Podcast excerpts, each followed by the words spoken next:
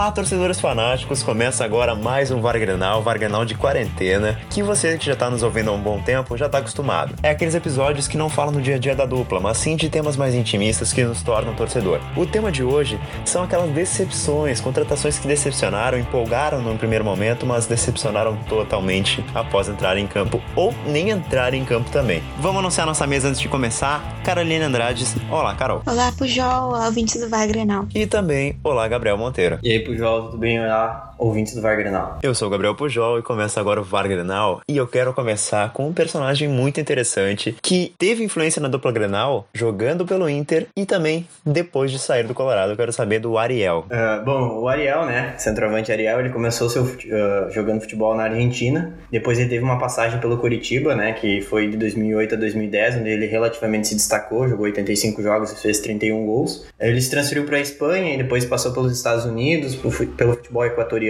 e também pelo futebol mexicano antes de chegar ao Inter em 2016 por empréstimo, né? Ele havia disputado a final da Copa eh, do México pelo Pachuca e aí o então diretor do futebol Fernando Carvalho foi a um programa uh, na TV Bandeirantes e fez a seguinte fala sobre o Ariel, né? Que ele é o centroavante que testava o leitão para para a rede, né? E aí o Ariel comprovou isso dentro de campo, né? Com a sua passagem marcante em 12 jogos disputados, um gol, né? Naquele time que foi rebaixado no Internacional naquela temporada. No ano seguinte ele foi atuar pelo Barcelona de Guayaquil, né? Ele teve um retorno, porque ele já havia atuado antes. E ele protagonizou o lance, acho que o mais marcante, talvez, uh, daquela campanha do, do tricampeonato da América do Grêmio, que é quando, quando ele erra aquele chute, mas acerta, enfim. Não sei o que ele faz com a bola, ele só não consegue fazer o gol. E o Marcelo Grohe executa, acho que uma das defesas mais bonitas bonitas que eu já vi, espetacular, assim, um puro reflexo. E essa defesa foi tão importante que ela foi comparada com a do Gordon Banks, né, na cabeçada do Pelé na Copa de 70. E o Ariel que é ambidestro, né? Ruim com as duas, né? Ruim com as duas pernas. O Ariel é um cara que jogou em vários países. E eu tenho uma pergunta para ti, a gente, a gente andou discutindo já isso. Que o Ariel, ele jogou em vários países, até foi bem, atuou bem em alguns times. E eu queria saber se no Inter ele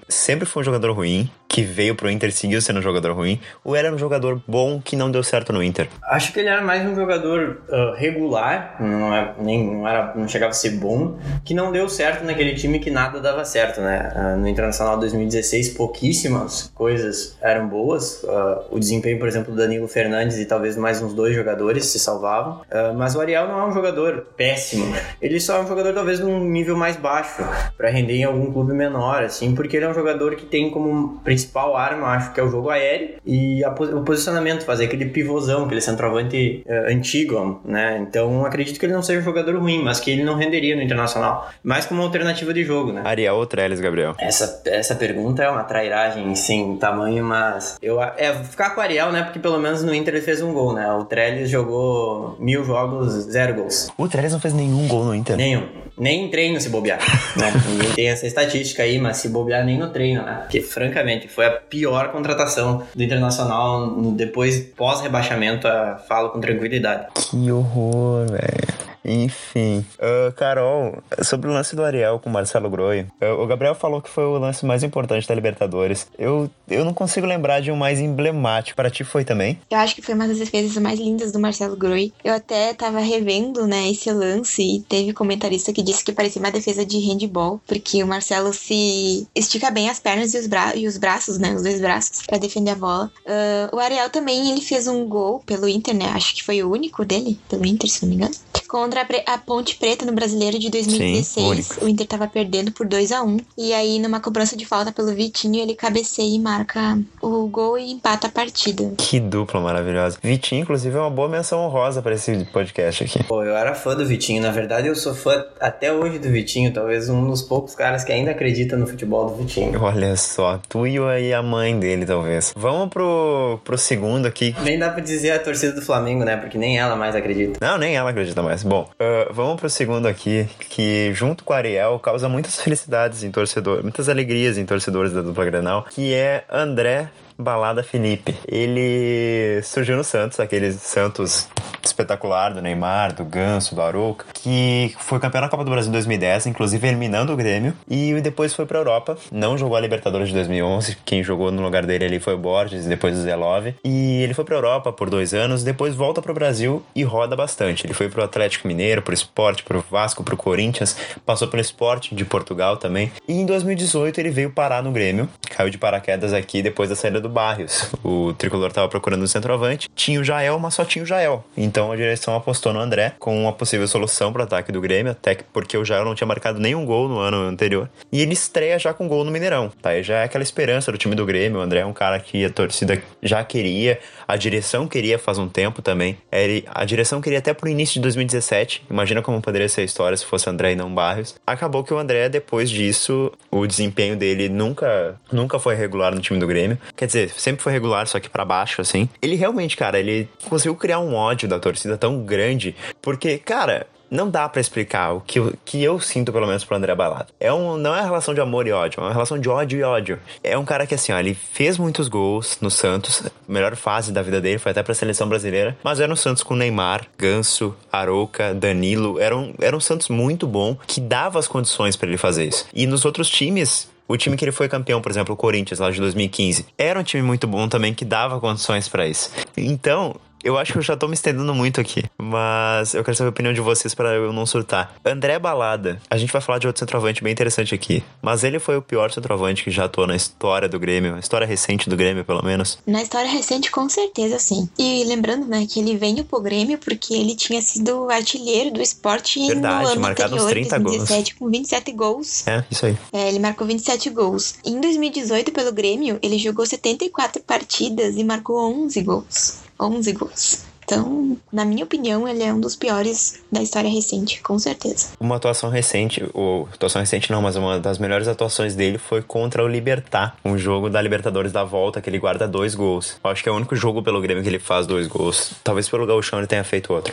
Mas ele é um cara que não dá, cara. Ele parece que não é um jogador profissional, é impressionante. Ele não tem, não sei onde ele esqueceu isso, se ele já teve, mas ele não tem recurso de domínio. A finalização dele, cara, até pode ser interessante, mas ele não consegue sair do marcador em nenhum momento. O pivô, tem um amigo meu que eu odeio quando ele fala isso, a gente realmente briga, que ele fala que o André faz um bom pivô. Cara, não faz um bom pivô. Se ele fizesse um bom pivô, os alas do Grêmio eram artilheiros do Brasileirão, velho. Mas não são. Então, assim, ó, o André não deu certo, ele não tem capacidade técnica mais, ele não tem recurso, ele recebe um salário astronômico e é muito por isso que ele não é vendido. Porque é um salário muito alto para muito pouca entrega, muito pouco rendimento. Por isso que um time grande não vai apostar no André hoje, por exemplo, um time de Série A dos 10 grandes, por exemplo. E um time menor não tem condições de pagar o salário que o André recebe. E se tivesse, ia apostar em outro jogador. O André é um jogador que já passou de uma idade jovem já. Até vou procurar a idade do André aqui, se a produção puder me ajudar. Mas não é um jogador jovem mais. É um jogador que não tem técnica, não tem recurso eu acho que não tem condições mais. Então, é um jogador que já tá mais perto do fim da carreira do que do início e é um cara que ele não tem condições de jogar num time de Série A, cara. Nem, sei lá, um Atlético Goianiense da vida. Eu acho que tem atacantes melhores que o André. É impressionante. Eu quero a opinião de vocês. Vocês acham que o André pode dar certo em algum outro time? Talvez se volte pro esporte, em algum outro lugar? Acredito que sim, né? Porque isso sempre acontece com o Grêmio com bastante frequência, assim. O jogador não joga nada aqui, sai do Grêmio e aí dá a volta por cima. Eu, eu não sei se isso passa para vocês, mas para mim, o André me passa bastante uma falta de comprometimento. Acho que até vontade, sabe? E tem outra coisa, assim, ele não faz questão nenhuma de, de tentar ser próximo da torcida, tentar ganhar apoio da torcida numa fase difícil, porque quando um jogador tá numa fase difícil, às vezes ele consegue, né, ser abraçado pela torcida e dar a volta por cima. E o André não, sabe? Parece que tanto faz para ele, se a torcida apoia ou não ele. Então, eu não, não vejo mais o André, não tem mais nenhuma condição do André continuar no Grêmio. sabe? Sim, o André é uma fase. Fala, Gabriel. Não, eu só adicionaria isso que a Carol falou sobre não ser abraçado pela torcida, justamente por passar essa impressão de não estar comprometido, sabe? Ele tem essa, essa aparência displicente dele com, com a profissão dele, lembrando, né? Porque o André ele ganha salário astronômico porque ele rendeu em algum momento para tal, mas depois de um ponto ele passou a ser um jogador que não deveria ganhar nem talvez nem metade do que ele ganha. Claro, não gosto de ficar falando disso, mas enfim. E aí ele fica com essa certeza de que ele vai receber, porque vai receber o salário, ele não se dedica para melhorar a situação, e aí a torcida vê nele um cara que tá praticamente recebendo e não rendendo nada. Aí ele não vai mesmo conseguir ser abraçado para a torcida para tentar melhorar, sabe? Ele, ele cria uma antipatia além do que ele já não rende, ele cria uma antipatia com a torcida. Então eu acho que é um jogador que realmente ele vai para um desses clubes menores, com todo respeito, onde talvez a torcida encontre nele uma esperança. Afinal de contas, um cara que já jogou em grandes clubes e até na Europa. Mas enfim, acho um jogador que já não é do tamanho do Grêmio faz um tempo. Exatamente, é um cara que realmente não, não se esforça para ter o, o carinho do torcedor. É um cara que quando tá numa fase péssima, uh, não fazendo um gol a vários jogos, a torcida vaiando, quando ele entra em campo, ele vai lá e faz festinha no condomínio, vai lá e brinca na rede social. É um cara que não se esforça, sabe? É uma falta realmente de vontade, como disse a Carol. É uma falta de comprometimento, é uma falta de noção. E ele me bloqueou no Instagram também. Uh, vamos seguindo aqui. A gente quer falar mais um pouquinho. A gente adorou ouvir o Gabriel falando do Anderson, a gente quer ouvir mais um pouquinho. Mas, Gabriel, Anderson, a gente já falou um pouco dele, da passagem dele, como foi, que não foi uma contratação legal. Mas eu quero te perguntar se foi a pior contratação dos últimos tempos. Para mim foi. Eu, assim, teve, teve muitas contratações ruins, assim. posso, tem, dá para fazer um, uma lista bem longa. Mas a pior, eu acho que é a mais simbólica, uh, principalmente dessa crise do internacional, uh, da gestão pífero e que simboliza toda essa decadência, é o Anderson. Pelo quanto ele recebia, pelo quanto ele gerou de empolgação numa parte da torcida. Eu nunca fui muito fã dele, então, como eu, vocês perceberam no último VAR, quem não ouviu, vai lá e ouça, como eu simpaticamente sou muito fã do Anderson. Uh, e assim, ele foi tudo aquilo, assim, ele ficou com toda a pecha. Não que ele seja o único responsável, mas ele é a cara do rebaixamento. Ele é a cara da gestão pífero. Ele é, assim, ó, o símbolo maior de, de uma contratação sem cabimento, num, assim, num estilo muito parecido com o André. Claro, guardadas as devidas proporções, que eu acho que o Anderson já rendeu muito mais que o André na carreira, mas ele é um cara que chegou aqui, tentou render, mas também parecia assim, ó, descompromissado, tentava demonstrar algum tipo de, de dedicação. Tanto que eu acho que o maior jogo do Anderson pelo Internacional é na Copa do Brasil contra o Palmeiras no Allianz Parque em 2016, se eu não me engano, que o Inter até passa para jogar a semifinal contra o o Atlético Mineiro. E eu acho que é ali que ele faz o gol, algo assim. Vai me faltar exatamente a memória, que eu sei que ele entra e marca um gol e talvez seja o grande ápice dele no Internacional. Mas fora isso, ele só tem uh, marcas ruins de confusão com. Ele teve confusão com o William, ele foi afastado, enfim, é uma contratação ridícula. Lembrando que o Anderson tinha contrato com o Inter até fevereiro do ano passado. E ele jogou 89 partidas e marcou 6 gols. A estreia dele foi no Gauchão contra o Cruzeiro. E ele errou um pênalti, né? E eu acho muito justo ele ter errado aquele pênalti, porque o, o goleiro do Cruzeiro, que eu não vou lembrar o nome, ele, ele fez muitas defesas nesse jogo. Ele não merecia tomar um gol. Ainda mais o Anderson, com todo respeito ao Anderson. Foi nesse jogo que ele fez aquela frase que ficou muito famosa, que ele foi dizer que só erra quem bate e falou que só erra quem erra. o, esse goleiro do Cruzeiro. É, ali era o sinal, né? O sinal de que errou quem contratou, né? Exatamente. Esse goleiro do Cruzeiro não era o Bruno Grassi, que depois foi jogar no Grêmio? Cara, eu acho que era. Eu acho que era, sim.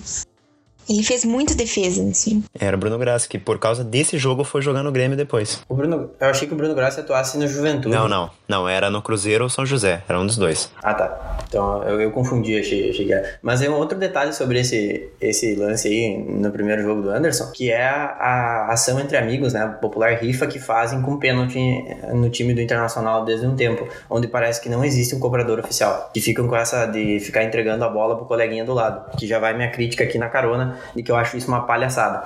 Tem que ter um cobrador e um segundo cobrador. Senão vão parar com esse troço. Ah, era gauchão. O que aconteceu? Ele errou, fez essa frase maravilhosa e ali deu para ver que o troço é só desandar. Aí ele entrou no segundo tempo nesse jogo, se eu não me engano. E lá teve toda aquela situação no jogo da Libertadores, né? Que ele jogou 30 minutos, ele tava acima do peso e saiu, foi pro banco e ficou lá usando máscara para respirar. É outro troço que impressionou ele voltar acima do peso, né? Porque ele é sempre aquele jogador magrinho, rápido, uhum. que fazia o box to box na Inglaterra. E depois voltar virado num freezer. É impressionante, cara. Que o Anderson decaiu, a, a vinda dele para cá foi, foi impressionante. Eu acho que da lista aqui, a gente não podia deixar de fora o Anderson de novo de uma lista aqui no, no programa, porque é um cara que foi uma decepção absurda. Pelo valor que foi, pela expectativa que foi, pela corneta que foi quando ele chegou. Então acho que foi uma das maiores decepções aqui sim. E, e voltando aqui, acha que, Gabriel, tu acha que eu acho que eu já sei a resposta, mas tu acha que poderia ter algum tipo de redenção do Anderson caso ele tenha, tivesse ficado até o fim do contrato? Acho que não. Muito difícil. Tal, eventualmente algum jogo importante que ele fizesse, talvez um, que marcasse um gol realmente relevante, uma classificação, por exemplo, no mata-mata, ou, ou talvez até dentro de um Grenal, vídeo péssimo desempenho do Odair Helman, né? Uh, nos Grenais, mas acho que não, muito difícil uma, uma redenção dele. Talvez se ele tivesse marcado o segundo gol ali na, na final da Copa do Brasil ano passado, talvez fosse alguma coisa que funcionasse, mas que, porque daí seria importante.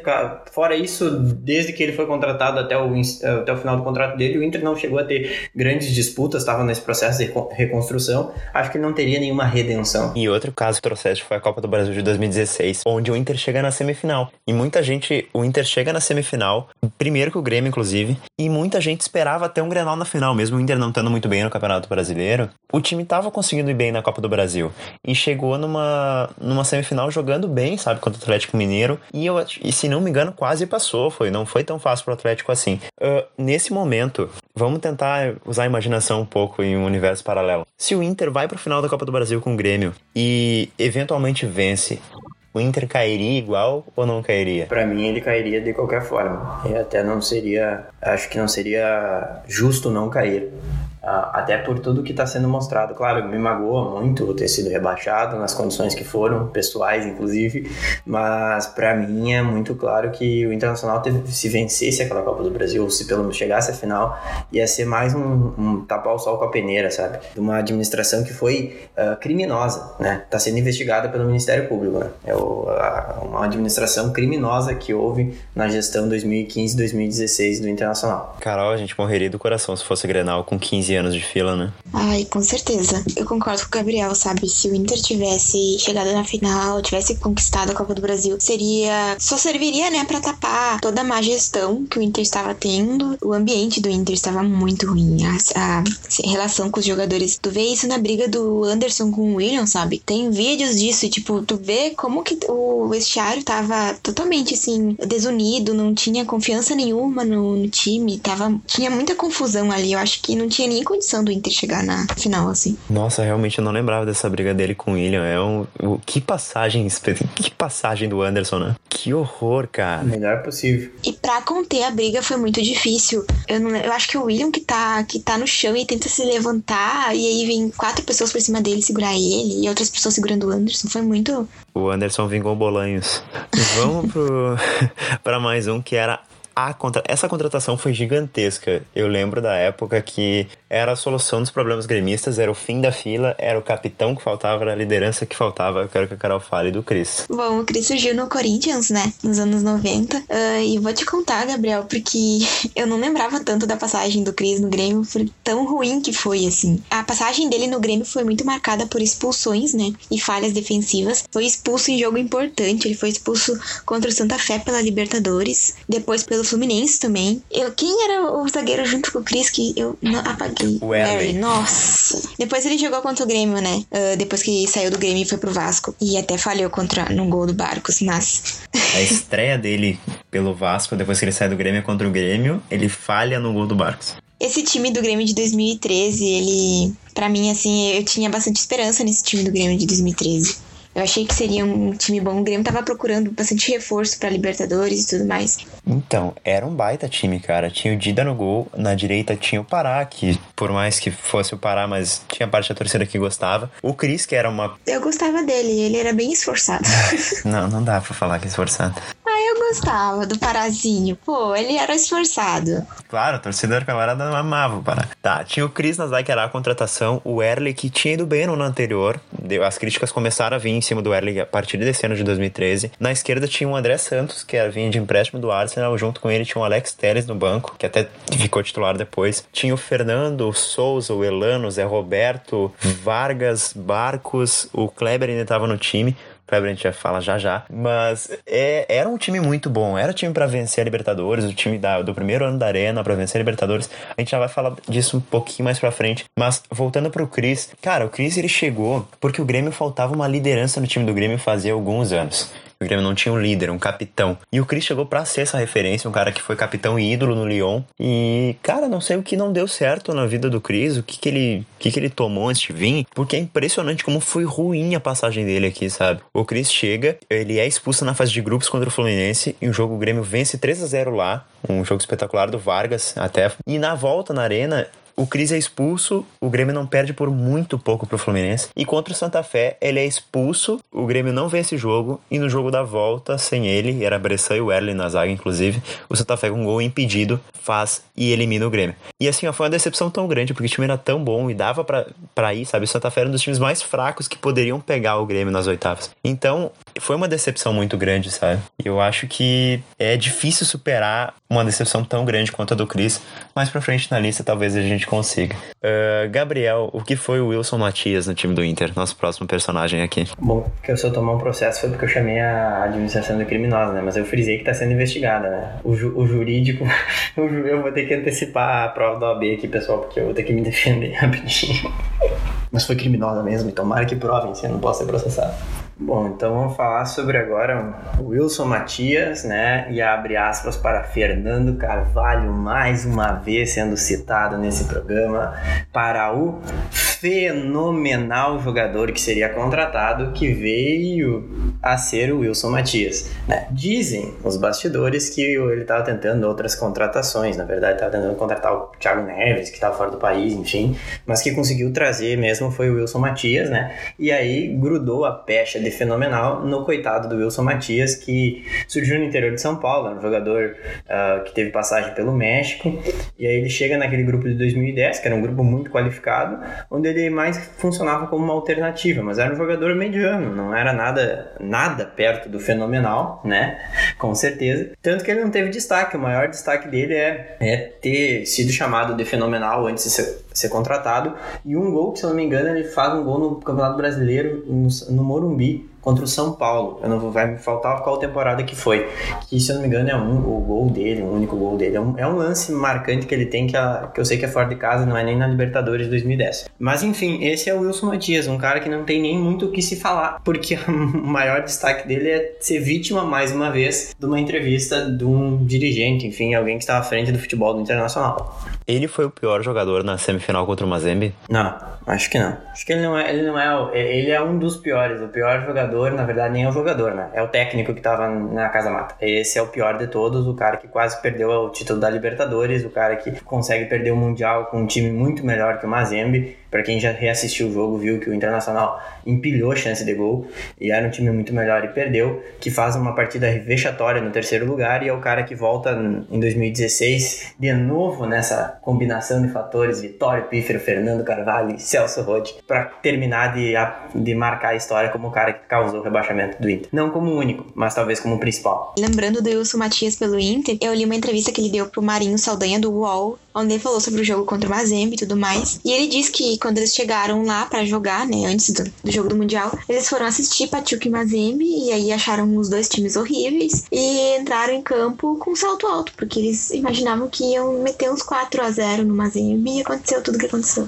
O Wilson Matias, ele, ele que chega, foi campeão da América, depois no outro ano ele é campeão da Recopa também pelo Inter, mas é um cara que decepciona, acho que ele serve mais para dar espaço pro Sandro do que realmente para atuar pelo Inter, né? Eu acho que talvez ele pudesse render um pouco melhor, não que ele fosse ser assim, uma nova revelação aí do futebol brasileiro, um cara fora extra classe, fora do normal, mas ele talvez pudesse render um pouco melhor. E apesar de que até o sistema, é, em tese, não prejudicava tanto ele, né? A Libertadores, no, no final dela, o Inter atuava com Guina Azul, Sandro e, e Tinger, então em tese o Wilson Matias era um, um volante, não um primeiro, mas um volante mais como um segundo segundo volante, às vezes até um terceiro homem do meio campo. E, em tese, com a saída do Sandro, que, que se transfere para a Europa logo depois da conquista da América, se eu não me engano, em, teria uma vaga, né? A vaga do Sandro estaria aberta.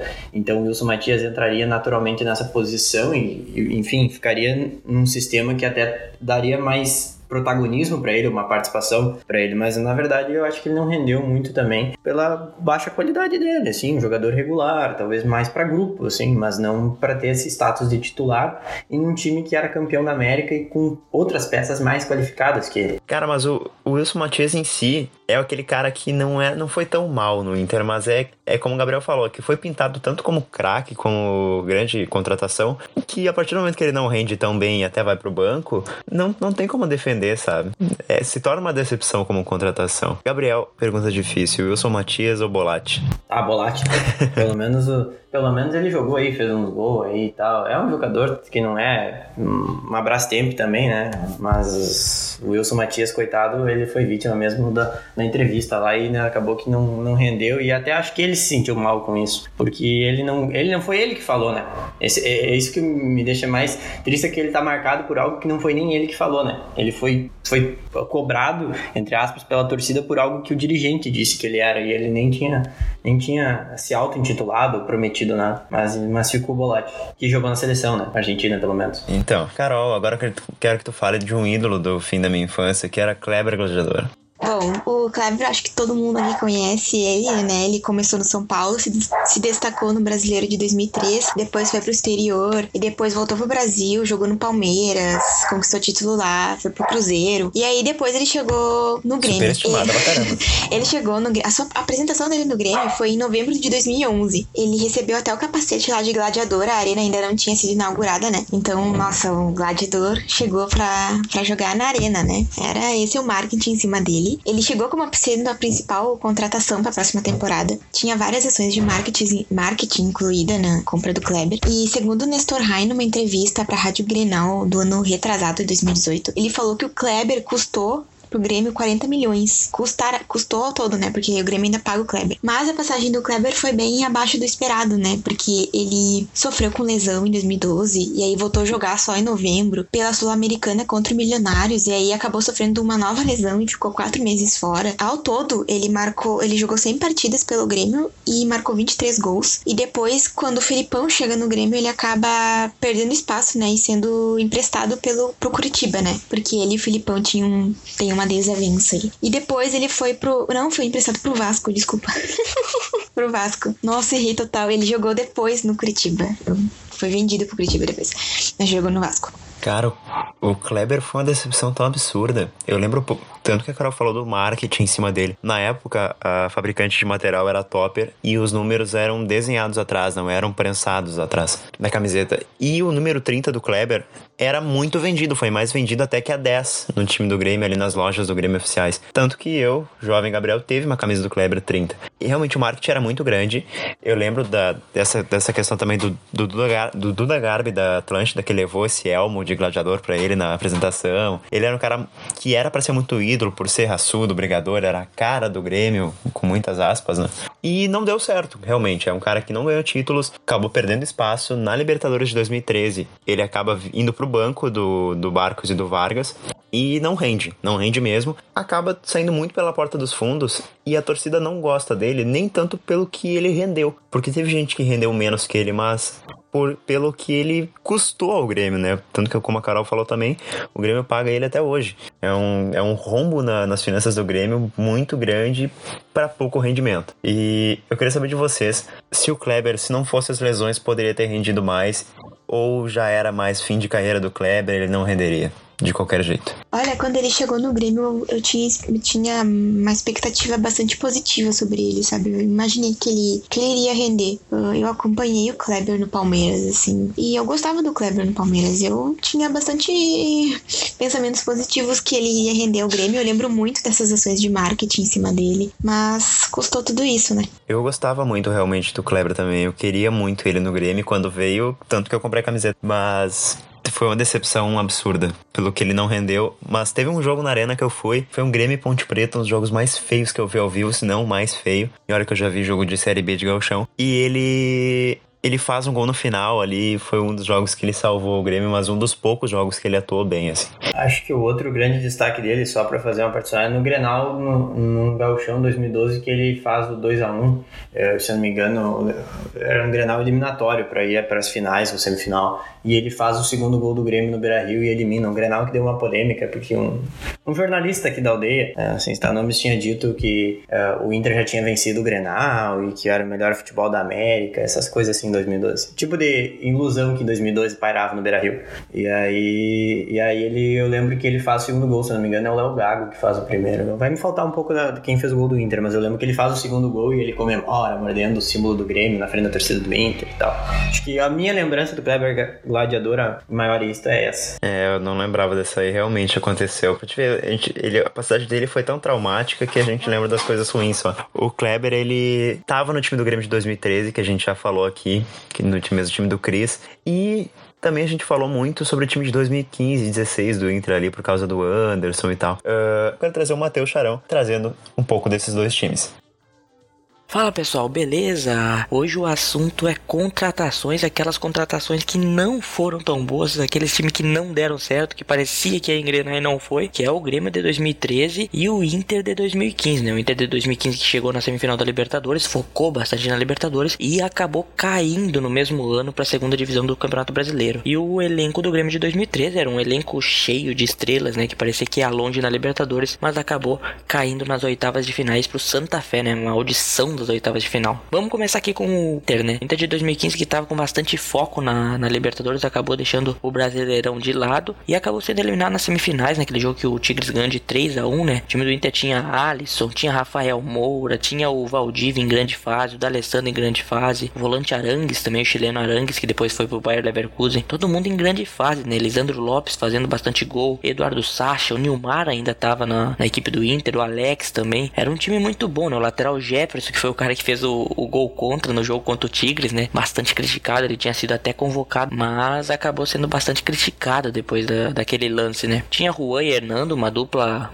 de zaga bem, bem experiente, né? Mas o Inter chegou nessa semifinal com bastante favoritismo até, né? A equipe do, do Tigres que tinha o Dinhá na frente, o Rafael Sobes, ex-Inter, né? Era um ataque bom também. Só que o Inter focou tanto na Libertadores que acabou sendo eliminado e depois faltou perna no Brasileiro, né? Um time que era muito bom no Inter com o Rodrigo Dourado surgindo ali também, tava muito bem. Mas o time do Inter acabou tropeçando bastante no, no Campeonato Brasileiro e acabou caindo para a segunda divisão. Então foi um time que era um time assim para ir para frente e acabou decaindo e indo para famosa segunda divisão, né? Onde foi vice-campeão pro América Mineiro, mas subiu um ano depois. Vamos falar do Grêmio de 2013 agora. Grêmio de 2013 que era um time muito bom também, ainda tinha o Dida no gol, né? O Groy ainda era reserva. A zaga tinha a Cris, o Erley, grande o Bre grande Bressan, né? Que muitos muitos tricolores não gostam de lembrar. E o Grêmio tinha laterais bons, né? Tinha lá na lateral esquerda o Alex Telles e o Wendel, né? Que era dois laterais esquerdos muito bons, depois foram vendidos por, por uma grana boa, até vamos dizer assim, né? Na lateral direita tinha o Pará, querido Pará, né? Fazia o básico na lateral direita. Ah, só um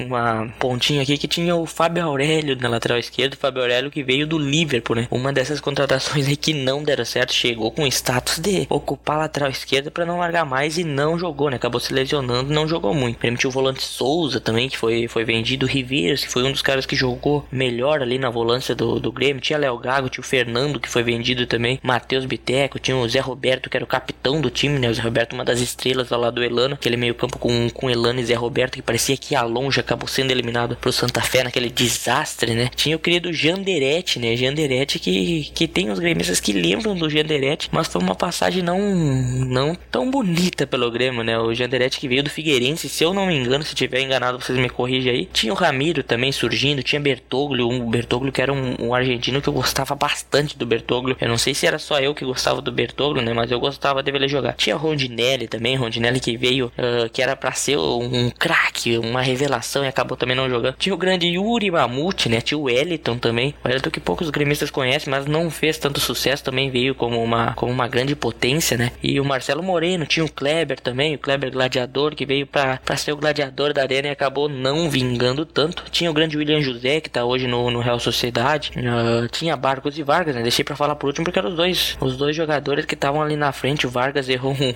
um gol que tá na, na lembrança do, do torcedor contra o Santa Fé. O gol que o Vargas errou que acabou tirando o Grêmio das oitavas de finais porque era um gol feito. O, o, o Vargas chutou pra cima, né? O técnico era o, era o Vanderlei Luxemburgo com auxiliar, e quase que eu erro? Auxiliar Roger Machado. Vanderlei Luxemburgo que tomou, tomou um, um, susto lá no Chile contra o Achipato na primeira fase. Mas o time do Grêmio era bom. O time do Grêmio e o time do Inter eram bons. Dois bons times naquela época. O Grêmio de 2013 e o Inter de 2015. E foram dois times que não vingaram, né? Agora eu vou passar para vocês aí, para vocês comentarem sobre isso. Esses dois times que não foram pra frente. Abraço para todo mundo. Abraço para quem tá ouvindo aí. Até mais.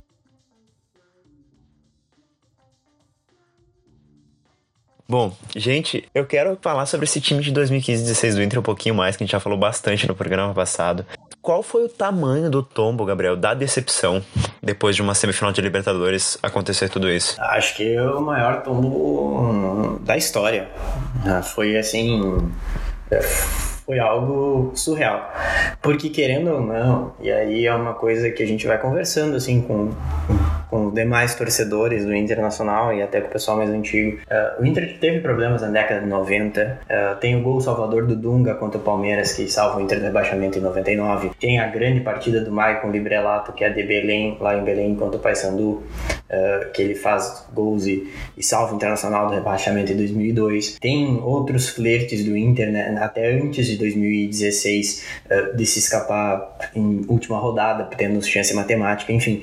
Tem alguns algumas ameaças ao Internacional ao longo desses, desse ano, assim, nesse recorte, mesmo até com, com as pausas para grandes períodos de, de conquistas. Mas 2015 eu acho que foi o, pior porque uh, se sobe uma semifinal de Libertadores jogando um futebol relativamente uh, bom, assim, porque no primeiro tempo o Internacional era avassalador, jogava, mas obviamente no segundo tempo, hoje em dia, tu reassistindo os jogos, morria o time, então tinha uma esperança de, de título, aí tu toma um 5 a 0 tu, tu toma a bala, né, porque é a maior goleada do século, uh, desde que virou, então tu fica um pouco abalado com isso, e vem 2016 com a saída do D'Alessandro, que a gente não precisa discutir aqui o tamanho que ele tem pro Internacional, nem a liderança dele, uh, aquele jogo reativo do Argel Fux e aposta em em, crias da base, como Andrigo, Ferrarese, que até podem ser bons jogadores, há controvérsias, enfim, mas que não renderam, sabe? Então um tombo é muito grande, porque tu salta de, de anos que tu vem conquistando o título, com hegemonia no estado, por uma queda vertiginosa num campeonato onde tu não era o pior time. Assim, o Internacional não era um grande time, mas dentre os outros que disputaram rebaixamento com o Inter, o Internacional mereceu cair por toda a administração ruim dos, dos anos que estava tendo, 2015, 2016, de todas as coisas que aconteciam no bastidor e porque precisava acordar para isso, senão a torcida viveria nessa ilusão, ah, não cai, não cai, não cai,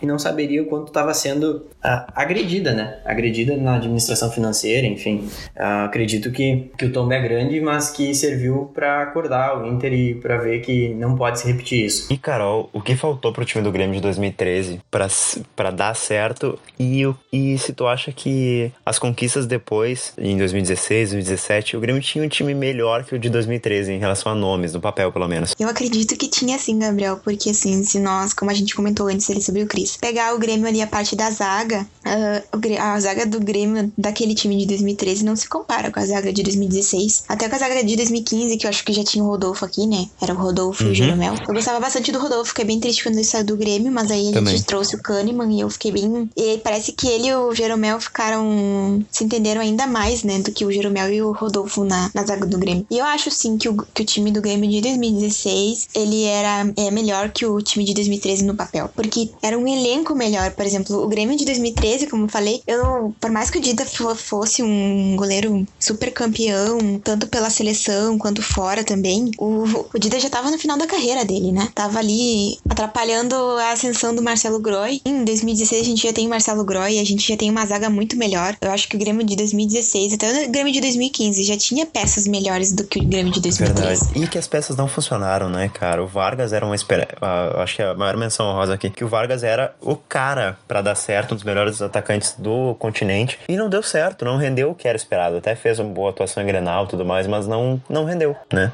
Que era a principal contratação na época. E o Grêmio de 2016 tinha jogadores que não eram tão então, não tinham tantas expectativas, por exemplo, o Cortez, mas que chegou aqui e fez a sua parte. É, alguns jogadores que realmente não eram não eram esperados de dar certo e deram super certo na mão do Renato. Uh, agora eu quero do Monteiro, que provavelmente vai vir surto por aí. Eu quero que ele fale do Fabrício um pouco. Nosso sétimo personagem. Bom, falar do lateral, lateral Fabrício, né? Lateral esquerdo, que incrivelmente, é, pós-Kleber, né? Popular Kleber, Kleber Chicletinho, né? Foi um cara que mais teve, mais se fixou na lateral do, do Internacional nos últimos anos. Ele teve uma maior continuidade na posição. Ele começou a carreira em São Paulo, né? No acho que o maior destaque dele é ter participado da Portuguesa em 2009. Eu acho que é em 2009 que é aquela polêmica com a Portuguesa no Campeonato Brasileiro. Não, 2013. Ah, tá. Então, mas enfim, ele se destacou na Portuguesa em 2009. Aí ele chega no Inter por empréstimo em 2011 e aí ele, é, ele era até então a alternativa, né, o reserva do Kleber. Quando o Kleber sai, ele ganha chances, né, tendo que inclusive o Fabrício é um cara que fazia gols em Grenais, ele tem uns, uns dois gols, eu acho, se não me engano. E ele era um cara que atuava, ele era um jogador bem, bem meia boca, mediano.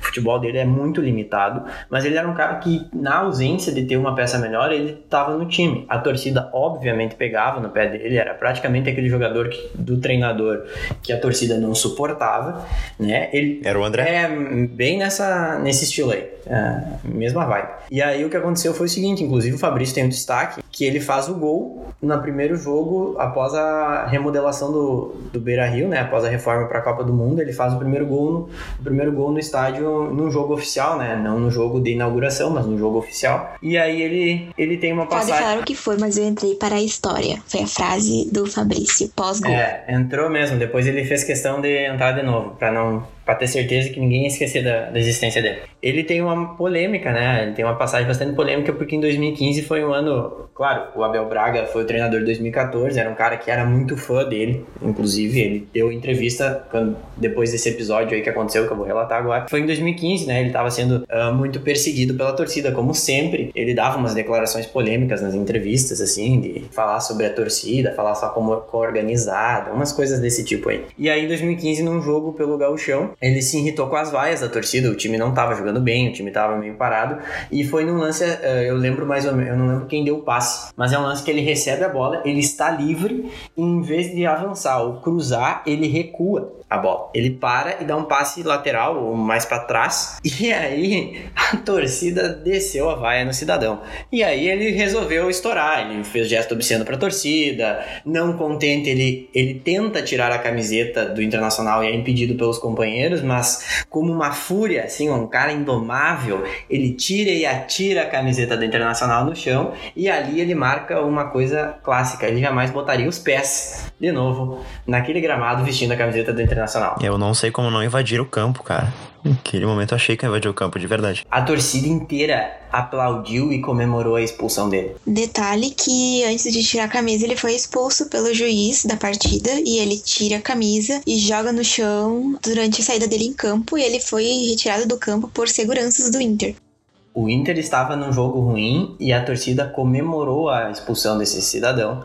Porque, e o que ele fez foi inadmissível, assim, porque eu entendo que ele tenha. Até o Abel deu uma deu uma entrevista, como eu comentei que eu ia falar, ele deu uma entrevista dizendo que não precisava ter sido. Porque ele foi, obviamente, afastado do Inter, depois desligado uh, na gestão pífero, e uma coisa que ela fez decente. Mas o Abel deu uma entrevista dizendo que ele passava por muitos problemas pessoais e tudo mais. Enfim, eu entendo, talvez tenha outras coisas que entram na cabeça de um cara que joga num estádio cheio, mas tu fazer os gestos obscenos, ok, é um absurdo, mas talvez pudesse ser contornado. Mas o momento que ele tira a camisa, que ele vai tentando tirar a camisa e ele arremessa ela no chão, ali ele não tinha mais, não tinha jeito dele voltar a pisar no gramado do Beira Rio uh, com a torcida. A torcida queria o pescoço dele. Então, assim, ter afastado ele e depois ter desligado ele do clube foi, assim, ó, tranquilamente a melhor decisão, porque não havia clima para isso. Inclusive, né, ele tenta tirar a camisa, quem tenta, um dos caras que tenta impedir ele é o Juan, né, o zagueiro Juan, uh, claramente vendo que se ele tirasse a camisa e jogasse no chão, ele não teria condições de permanecer no, no elenco do Internacional. É, no momento que ele faz isso, Hoje, Fala, Carol. hoje ele se diz arrependido pelo que, acon- pelo, pela atitude dele. Ele foi atuar no Vasco, passou pelo Cruzeiro, Palmeiras. Ele até rodou em grandes clubes depois disso. Sim, ele sofreu com isso também em outro clube que ele jogou pós-Inter, mas aí ele disse que ele ele não, não tem mais essa atitude explosiva que ele teve no Inter, que ele se arrependeu muito e que ele gosta muito do Inter. Ah, o Fabrício jogou 175 jogos pelo Colorado e marcou 16 gols. Jogou bastante pelo Inter, o Fabrício. Ele que, no momento que ele faz isso, eu tinha certeza que ele não ia conseguir sair do estádio, que a galera invadir campo. Ele- foi uma atitude, assim, totalmente inconsequente, cara. Ele tá no estádio, não tava lotado o estádio, mas mesmo assim, são milhares de pessoas que querem o teu pescoço, como falou o Gabriel. Foi um jogo contra o glorioso Ipiranga de Erechim, um lance na, no meio campo, ali na ponta esquerda, que, cara, não... É totalmente inconsequente, velho. E, e, e é pra um profissional de futebol, tudo bem, podia estar com problemas, a gente não, não tem como julgar tanto, mas para um profissional, cara, aquilo ali foi totalmente inconsequente com a saúde dele, cara. Ele podia ser realmente linchado do estádio aquele dia. Eu, eu realmente achei que seria. Mas, como o Gabriel falou, não tem clima nenhum para voltar a pisar no Beira Rio. Eu não lembro como foi a experiência jogando contra o Inter no Beira Rio. Eu lembro que quando em um time que ele tava, quando era para jogar contra o Inter, ele foi suspenso no jogo anterior. A única coisa que me marcou depois disso, além de toda essa confusão, foi o problema que ele gerou na Libertadores, né? Que o lateral esquerdo teve que ser até o final da fase de grupos o Hernando, improvisado, porque não dava pra fazer substituição, né? Por causa dele que, que subiu o Jefferson, inclusive. Jefferson com G. E aí ele ainda quer voltar, né? Ele ainda quer voltar, porque ele gosta muito do Inter. Bah, a gente tá vendo como ele gosta, né? Ele me fez o Jefferson surgir. Ele subiu o Jefferson, que foi pra seleção brasileira, inclusive, graças a- ao, ao Fabrício. Que dano que o Fabrício fez pro Internacional. E pro futebol brasileiro. Futebol brasileiro em geral. Carol, fala do Brian Rodrigues um pouquinho, que é nosso oitavo personagem aqui. Esse é difícil. O Grêmio e as suas contratações de atacante. Enfim, o Brian Rodrigues é um uruguaio, ele chegou no Grêmio em 2015 por empréstimo, em março de 2015, ficou até fevereiro de 2016. E assim, foi uma das, olha, foi uma das piores passagens pelo Grêmio de, de atacante, assim, na minha história recente. Ele jogou 28 partidas pelo Grêmio e marcou somente dois gols. O primeiro gol do, do Brian pelo Grêmio foi contra o Cruzeiro. E marcou esse gol através de uma assistência do Juliano, que deixou a bola livre pra ele, assim, chutou pra ele e não tinha nem goleiro, mas gol área. e ele marcou. Hã? Na pequena área, era um gol sem goleiro, não tinha como não fazer. Sim, na pequena área, na pequena área. Então, tipo, não tinha como errar, né? o segundo gol dele foi contra o Fluminense, no cruzamento do Marcelo Oliveira. E, assim, a passagem do Brian foi terrível. Carol, Brian ou André? Pelo, pelo número de gols, eu ficaria com o André. É, Mas só pelo número de gols. É difícil, né? O Brian, o Brian é uma experiência traumática também. Eu dou muita sorte a comprar a camiseta do Grêmio, né? Eu comprei nesse ano de 2015 a camisa 9 do Grêmio por causa do Marcelo Moreno, que ainda tava no grupo ali e tal, e podia ser o 9 do Grêmio na temporada. Daí o Marcelo Moreno sai do Grêmio no início do ano, antes de começar o, o gauchão, e quem assume a 9 do Grêmio é o Brian Rodrigues. O 9 da camiseta não é pelo material ruim da Umbra, é por desgosto, chegou a cair da camiseta. Mas o Brian Rodrigues realmente, assim, foi uma experiência muito traumática. Foi horrível. Ele, e ele, pelo Roche Pato, no ano anterior, ele tinha feito o gol no Grêmio no meu aniversário. O gol do Grêmio, um gol do Roche Pato que vence o Grêmio na Arena. Um time insignificante do Chile que vence o Grêmio na Arena com o gol do Brian Rodrigues. O Grêmio vai lá e contrata o cara e ele não joga nada no Grêmio. Inclusive, enfrentou o Grêmio ano passado pelo Juventude, atuando por lá. Também não tá jogando nada, obviamente. Mas, enfim, foi uma experiência bem traumática. E entre o André e Brian Rodrigues, eu prefiro um, um afogamento. Sei lá, um. Prefiro um soco na cara, sei lá. Brian Rodrigues é bem complicado, cara. Ah, Gabriel, E, e começou no, no Juventude acima do peso, né? Ficou uns- umas partidas sem poder jogar pra tentar recuperar. Não, tentar recuperar a noção dele, cara. É impressionante. O Brian Rodrigues é triste, cara. Realmente, é, é triste. O André ainda teve o- um jogo bom dele, dois jogos bons. O Brian Rodrigues não. É realmente, cara, o Brian Rodrigues é, é impressionante como é, é triste a passagem dele pelo Grêmio. Deprimente. Ah, que é o nosso nono personagem. Eu quero saber um pouquinho do Gabriel, porque é um cara interessante, é um personagem bem interessante do futebol brasileiro. Bom, eu, eu vou falar do atacante Jô, né? Centroavante Jô, que teve uma passagem pelo Internacional, né? No ano de 2012, 2011, 2012. Ele é um jogador que surgiu no Corinthians, na base do Corinthians, foi considerado joia tá? né? da base alvinegra. Ele surgiu no ano de 2013, estreando com 16 anos no time profissional. Eh, ele, teve, ele ficou lá até 2005, quando se transferiu para o CSKA Moscou da, da Rússia, onde ele teve uma passagem realmente interessante. Ele marcou alguns, alguns gols na Champions League pelo clube de Moscou, ele teve um bom desempenho até, até pelo clube russo e se transferiu para o Manchester City, né, na, no, naquele projeto, no primeiro início né, do projeto do Manchester City em se tornar uma potência do futebol europeu. Obviamente, contratando o Jô e uma galera aí não ia dar certo, mas enfim, melhorou depois as contratações. Uh, ele teve uma passagem lá um pouco apagada, ele atuou no City, teve um pouco de problema com o treinador, com a adaptação, chegou a ser emprestado para clubes menores como o Everton, o Galatasaray, até que em 2011 ele anunciou no Twitter, e aqui vem, eu lembro disso, que ele postou uma, uma foto ainda com a agasalho do City dizendo que estava vindo para Porto Alegre, que foi retweetado pelo, pela conta do Inter e tal. E eu me empolguei com o Jô, cara, porque o Jô não é um centroavante ruim. O João, o, João, o João é um bom jogador. Na minha opinião, o João é um bom jogador para ótimo. Ele é um jogador que tem técnica, ele joga bem, ele é canhoto, se eu não me engano. Eu, eu, eu sou um cara fã de jogadores canhotos, é um pouco irracional, é, mas eu sou. E aí ele vem pro Inter, né, nessa questão de ser uma alternativa pro Leandro Damião, que ainda estava no Internacional, atuando bem, né, fazendo aqueles gols, e ele não rende. É, é, assim, é um caso de um cara que não rendeu. Claro, ele teve um problema extra-campo, polêmica com o Dorival Júnior, polêmica com a direção do Inter, foi afastado, se negou a viajar uma vez alegando indisposição, uh, mas na verdade estava fazendo uma festa com outra contratação descabida dessa época, né, que era o Jajá Coelho, né, que homem, que entrou e fez dois gols num jogo contra o Gauchão, não vou lembrar quem é que é, contra quem era o adversário, mas né, que foi a grande estreia de Jajá Coelho, o homem que ninguém conhecia.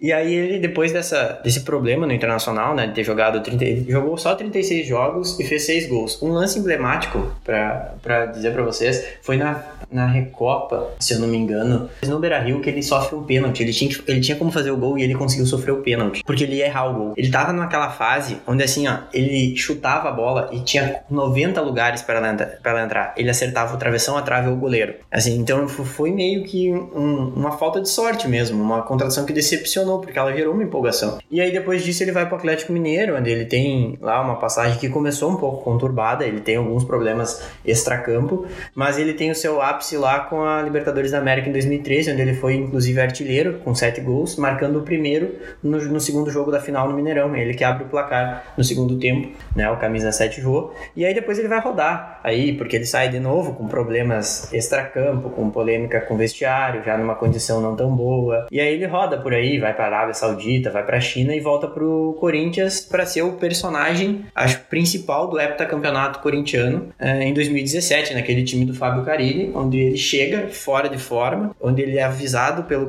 Carilli que vai ter que entrar em forma para disputar a uh, posição com os demais e ele entra no, no time por uma necessidade, começa a marcar gols no Campeonato Paulista, segue com essa boa fase no Campeonato Brasileiro e se torna um personagem da conquista, inclusive marcando os dois gols do jogo do título na Arena Corinthians contra o Fluminense, onde ele vira o jogo marcando os dois gols. Não acho que na grande passagem que ele teve no Brasil mesmo, assim, o grande destaque depois do Atlético Mineiro, mas uma regular assim completa é o título brasileiro 2017. Eu sou um grande entusiasta do jogo, acho um cara que joga muita bola e sinto muita pena de não ter dado certo internacional, seja por parte da, da falta de foco dele, seja por uh, estar numa fase tecnicamente ruim. Nessa passagem positiva dele pelo Corinthians pela segunda vez, ele eu assisti uma entrevista dele onde ele falou que ele se arrepende muito do que aconteceu no Inter, que ele passou do limite, que ele que ele saía muito, que ele bebia muito, que ele não foi responsável. Ele disse que foi a pior passagem pelo, por um time de futebol na carreira dele, por todas as situações, né, como o Gabriel falou lá, ele deixou de viajar para Bolívia para jogar um jogo de Libertadores, porque sentiu um mal-estar, mas na verdade ele estava promovendo uma festa na casa dele. Mas o Jô, ele tem muito futebol, assim, ele, ele ganhou prêmios individuais, ele foi craque do brasileiro como melhor jogador e depois ele ganhou bola de prata também. Ele é um, um bom jogador. Ele disse que no Internacional ele estava muito imaturo. Sim, eu acho que é realmente, como o Gabriel falou, é falta de foco e uma fase ruim. Porque o Jô realmente é um baita no centroavante. E esse esse caso aí da, da festa com o Jajá Coelho, outro grande personagem do futebol gaúcho, foi assim, é um troço que não, não dá para explicar, assim, sabe? Pra um jogador profissional fazer um troço desse, em meio a Libertadores ainda. E depois, quando ele vai jogar com Ronaldinho Gaúcho, todo mundo esperava que não ia dar certo, porque se ele já vinha aqui no Rio Grande do Sul, não vai pro jogo de Libertadores, de Libertadores, pra fazer uma festa, imagina jogando com o Ronaldinho Gaúcho. E ele dá super certo. Vira o melhor centroavante do país, depois vai pra, pra Europa de novo, e depois joga no Corinthians. Um absurdo em 2017. Mesmo voltando de estar tá fora de forma, ele faz um campeonato brasileiro espetacular, é cotado até pra seleção brasileira, e depois quando ele saiu de novo para a Ásia, teve uma, uma sondagem até do Grêmio em cima dele. O torcedor ficou até animado, mas acabou não rolando a contratação. Mas o Jô, sim, é um dos melhores centroavantes do futebol brasileiro nessa década e infelizmente não jogou bem no Inter, assim, sabe? Mas é realmente é, é falta de foco. E também a gente já aproveita já faz a menção rosa já já Coelho, um personagem espetacular do futebol gaúcho. Fala um pouquinho dele, Gabriel. Já Coelho é um cara que não era conhecido no Brasil. Ele desembarca no, num projeto do Internacional que buscava as pessoas de repatriar jogadores até desconhecidos, mas com técnica lá. Ele tinha uns lances dele, assim, é, que mostrava que ele tinha força, velocidade, uma passada larga, porque ele era um, um cara muito alto e muito forte, que entrou na estreia dele, faz dois gols e assim, empolga, sabe? Pelo menos para ver, vamos ver como, o que vai dar, mas depois se mostra um jogador com algumas ferramentas, muito descompromissado. Inclusive, eu faço uma lembrança que o Jô era Jô Balada nesse tempo, antes do André. Inclusive, o André Balada se torna depois e agora é o ícone André Balada, mas o Jô era o Balada antigamente, junto da. Era o Balada original o balado original, junto nessa vibe aí do Jajá Coelho, porque era, ele era muito conhecido por fazer essas festas, e aí teve todos esses problemas no Internacional uh, de estar tá fazendo, e até no Atlético, logo quando chega, também já causou um pouco de problema com a diretoria, enfim. Então, o Jajá Coelho é um personagem, assim, que, claro, um jogador bem menos técnico e qualificado que o Jô, não tem nem comparações, mas um cara que tinha talvez alguma coisa para mostrar aí pro futebol, ser um personagem interessante, mas que se perdeu também, e, é uma passagem bem esquecível. Eu acho que só o jogo de estreia dele é memorável de resto, mais nada da passagem dele, além das punições. Agora, pra gente encerrar o programa, um jogador que é multicampeão, a gente já falou dele aqui no VAR dos gringos, inclusive outra menção rosa a todos os gringos que o Grêmio contratou como solução e não jogaram nada, por exemplo, Escudeiro, Bertolli, Miralles, enfim. E esse aqui eu acho que é o mais vencedor de todos eles, se não me engano, o uruguaio mais vencedor da história em relação a títulos, que é o Christian Cebola Rodrigues. Ele começou lá no Penharol em 2002 e depois ele se destacou muito, foi pro PSG, passou pelo Atlético de Madrid, teve uma passagem espetacular lá, até que em 2015 ele é emprestado pro Grêmio e ele chega com pompa de craque, cara. Ele é a solução. E acaba não dando certo. Ele ficou três meses por aqui. Ele joga só 80 minutos. Ele não joga nenhum jogo completo. Ele estreia no dia 14 de março contra o Cruzeiro, também do Rio Grande do Sul. Mas saiu da partida com desconforto. É aí que começa a lesão dele. E a expectativa dele, cara, era era assim, pra ser o cara, pra ser o nosso D'Alessandro. Eu já falei isso no, no VAR dos gringos. Pra ser o D'Alessandro do Grêmio, pra ser o ídolo. Ele é um cara que jogou na Europa, que foi ídolo, ídolo da seleção uruguaia, sempre jogava muito bem. O ataque sempre era ele, Forlan e Soares, até antes do Cavani se destacar. E ele era um cara que foi a minha maior decepção como torcedor até hoje, sabe, em relação a contratações. Ele tinha expectativa de voltar depois dessa lesão contra o Cruzeiro, voltar no segundo tempo do Grenal. E durante a semana ele sofreu uma distensão de novo na panturrilha. e não jogou, né? Ele joga no Grenal de 2015 na final, aquela do, do Beira Rio, onde o, o Felipe Bastos falha e o Matias Rodrigues entrega um gol pro Neymar. E também joga pouco do segundo tempo e vai embora, rescinde o contrato em 2015. E logo depois ele vai pro Independente da Argentina e segue jogando. Pega 10 do Independente e joga bem no Independente da Argentina. Isso que me deixa mais irritado, sabe? Que o Ceboja no Grêmio não deu nada certo e depois ele vai pro outro time e dá muito certo. Depois ele ainda joga no Penharol um pouco. Carol, foi a tua maior decepção também? Ai, foi uma das maiores, né? Sem, sem esquecer, que eu acho que é bem importante pontuar isso. Ele que pediu para rescindir o contrato, né? Porque ele ficaria praticamente todo o resto do empréstimo lesionado, sem poder jogar, e o Grêmio pagando ele. Então ele rescindiu o contrato e até o Romeu do Bozan elogia a atitude dele. Cara, eu vi vídeos assim da chegada dele, os torcedores foram esperar ele no aeroporto, todo mundo feliz, gritando. Foi, foi bem decepcionante, assim. Mas eu acho que falta de sorte, né? O cara se lesionou, mal pôde jogar. Não tenho muito o que criticar deles. É, foi muito falta de sorte, porque, cara, era para ser muito ídolo, sabe? Esse cara era o cara do. Era a cara do Grêmio. Já o vídeo Tinha que eu vi que dele. O torcedor do Grêmio gosta, sabe? O vídeo que eu vi dele chegando em Porto Alegre, ele com a camisa do Grêmio e com um bonezinho, um chapéuzinho, era um chapéu do Grêmio, assim, cara. Que pena. Eu, detalhe, eu estava em Porto Alegre, eu quase fui receber Ceboja Rodrigues no aeroporto. Por muito pouco não foi. De verdade, de verdade mesmo. Estava em Porto Alegre na época e chegou o Ceboja e tentei de tudo para ir, não rolou e tal. Mas enfim, quase fui receber Ceboja Rodrigues no aeroporto e era o cara para ser o ídolo do Grêmio, era o cara para ser o D'Alessandro, entre aspas, do Grêmio, né? Porque é um cara muito vencedor, é um cara uruguaio que a torcida do Grêmio ama, um cara habilidoso, muito bom de bola realmente. Eu sempre fui fã dele. Naquele Atlético de Madrid que tinha Forlan e Agüero, ele jogava, jogava muito bem, que era o meu time preferido de jogar no PlayStation, inclusive. E eh, quando ele chegou, cara, era tudo, sabe, para dar certo e acabou não rolando. Eu só não comprei a camisa dele naquele ano porque eu já tinha comprado a 9 do Brian Rodrigues, mas infelizmente não deu certo e foi uma das maiores decepções, né? Uh, antes de encerrar o programa, a gente tem que falar de um pouco de atualidade porque o futebol, querendo ou não, tá começando a voltar, né? Carol. Na sexta-feira, né, ontem nós estamos gravando sábado de manhã, a prefeitura do, de Porto Alegre atualizou um decreto e nesse decreto, uh, tanto o Grêmio quanto o Inter anunciaram, né, pós-decreto, que vão voltar suas atividades nessa semana agora. Uh, o Inter vai se. A comissão vai se apresentar na terça e jogadores vão, vão começar na quarta. Só que tem todo um, um planejamento para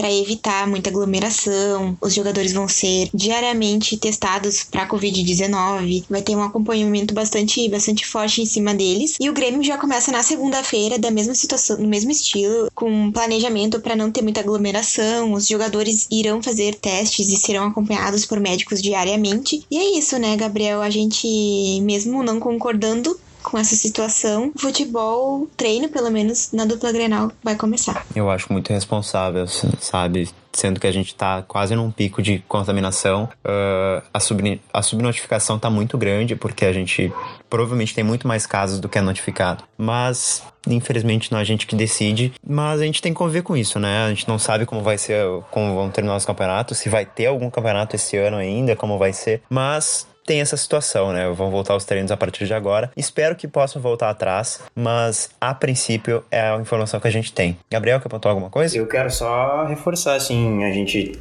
tá relatando a informação, mas quão irresponsável é essa situação, sabe? Eu, e é uma opinião minha, minha, acredito que da maioria, porque assim, se tu olhar para a Europa, eu vou citar a Europa porque lá começou muito antes a estourar todos os problemas, enfim, e agora essa semana foi anunciado pela Federação Francesa que o campeonato francês está encerrado, o PSG foi declarado campeão, outros dois clubes, se não me engano, foram rebaixados, uh, tem uma discussão ainda muito grande né, quanto à Premier League na Inglaterra, enfim, uh, se lá, onde já começou há mais tempo, tempo as pessoas não estão cogitando voltar, enfim, ainda estão discutindo isso, eu acho de uma responsabilidade muito grande. Entendo o Grêmio e Inter, entendo todo o planejamento, entendo tudo que eles têm que fazer conforme as necessidades dele, mas pontuo aqui que não concordo e acho de uma responsabilidade tremenda uh, no caminho onde a gente está tomando, de que o, o, primeiro isolamento social ajudou a diminuir um pouco do que seria essa curva, mas com a desinformação de quantos casos nós temos realmente, porque nós sabemos que tem muito mais do que está sendo informado, dado tantos outros fatores,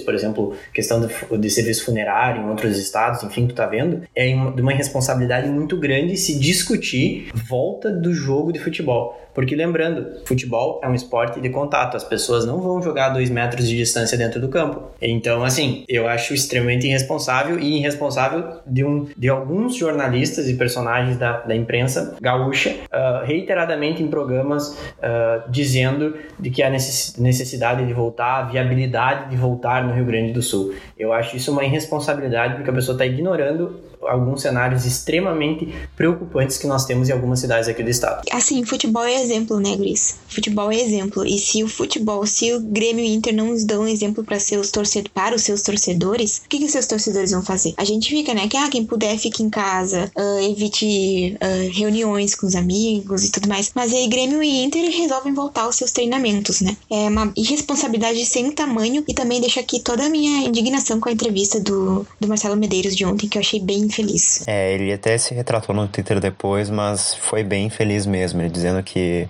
Como é que ele falou, cara? Que.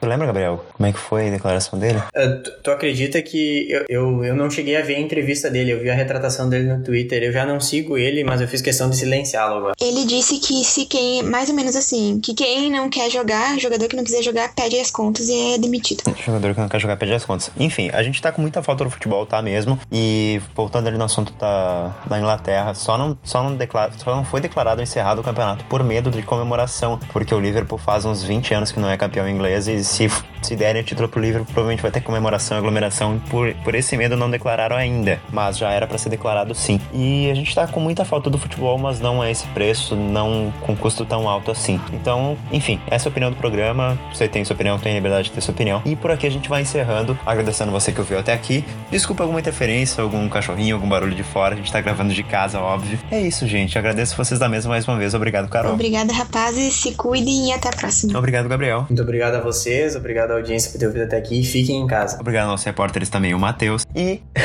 e você, fique bem, cuide-se, siga as orientações dos, dos órgãos oficiais de saúde. E a gente volta na semana que vem. Tchau, tchau.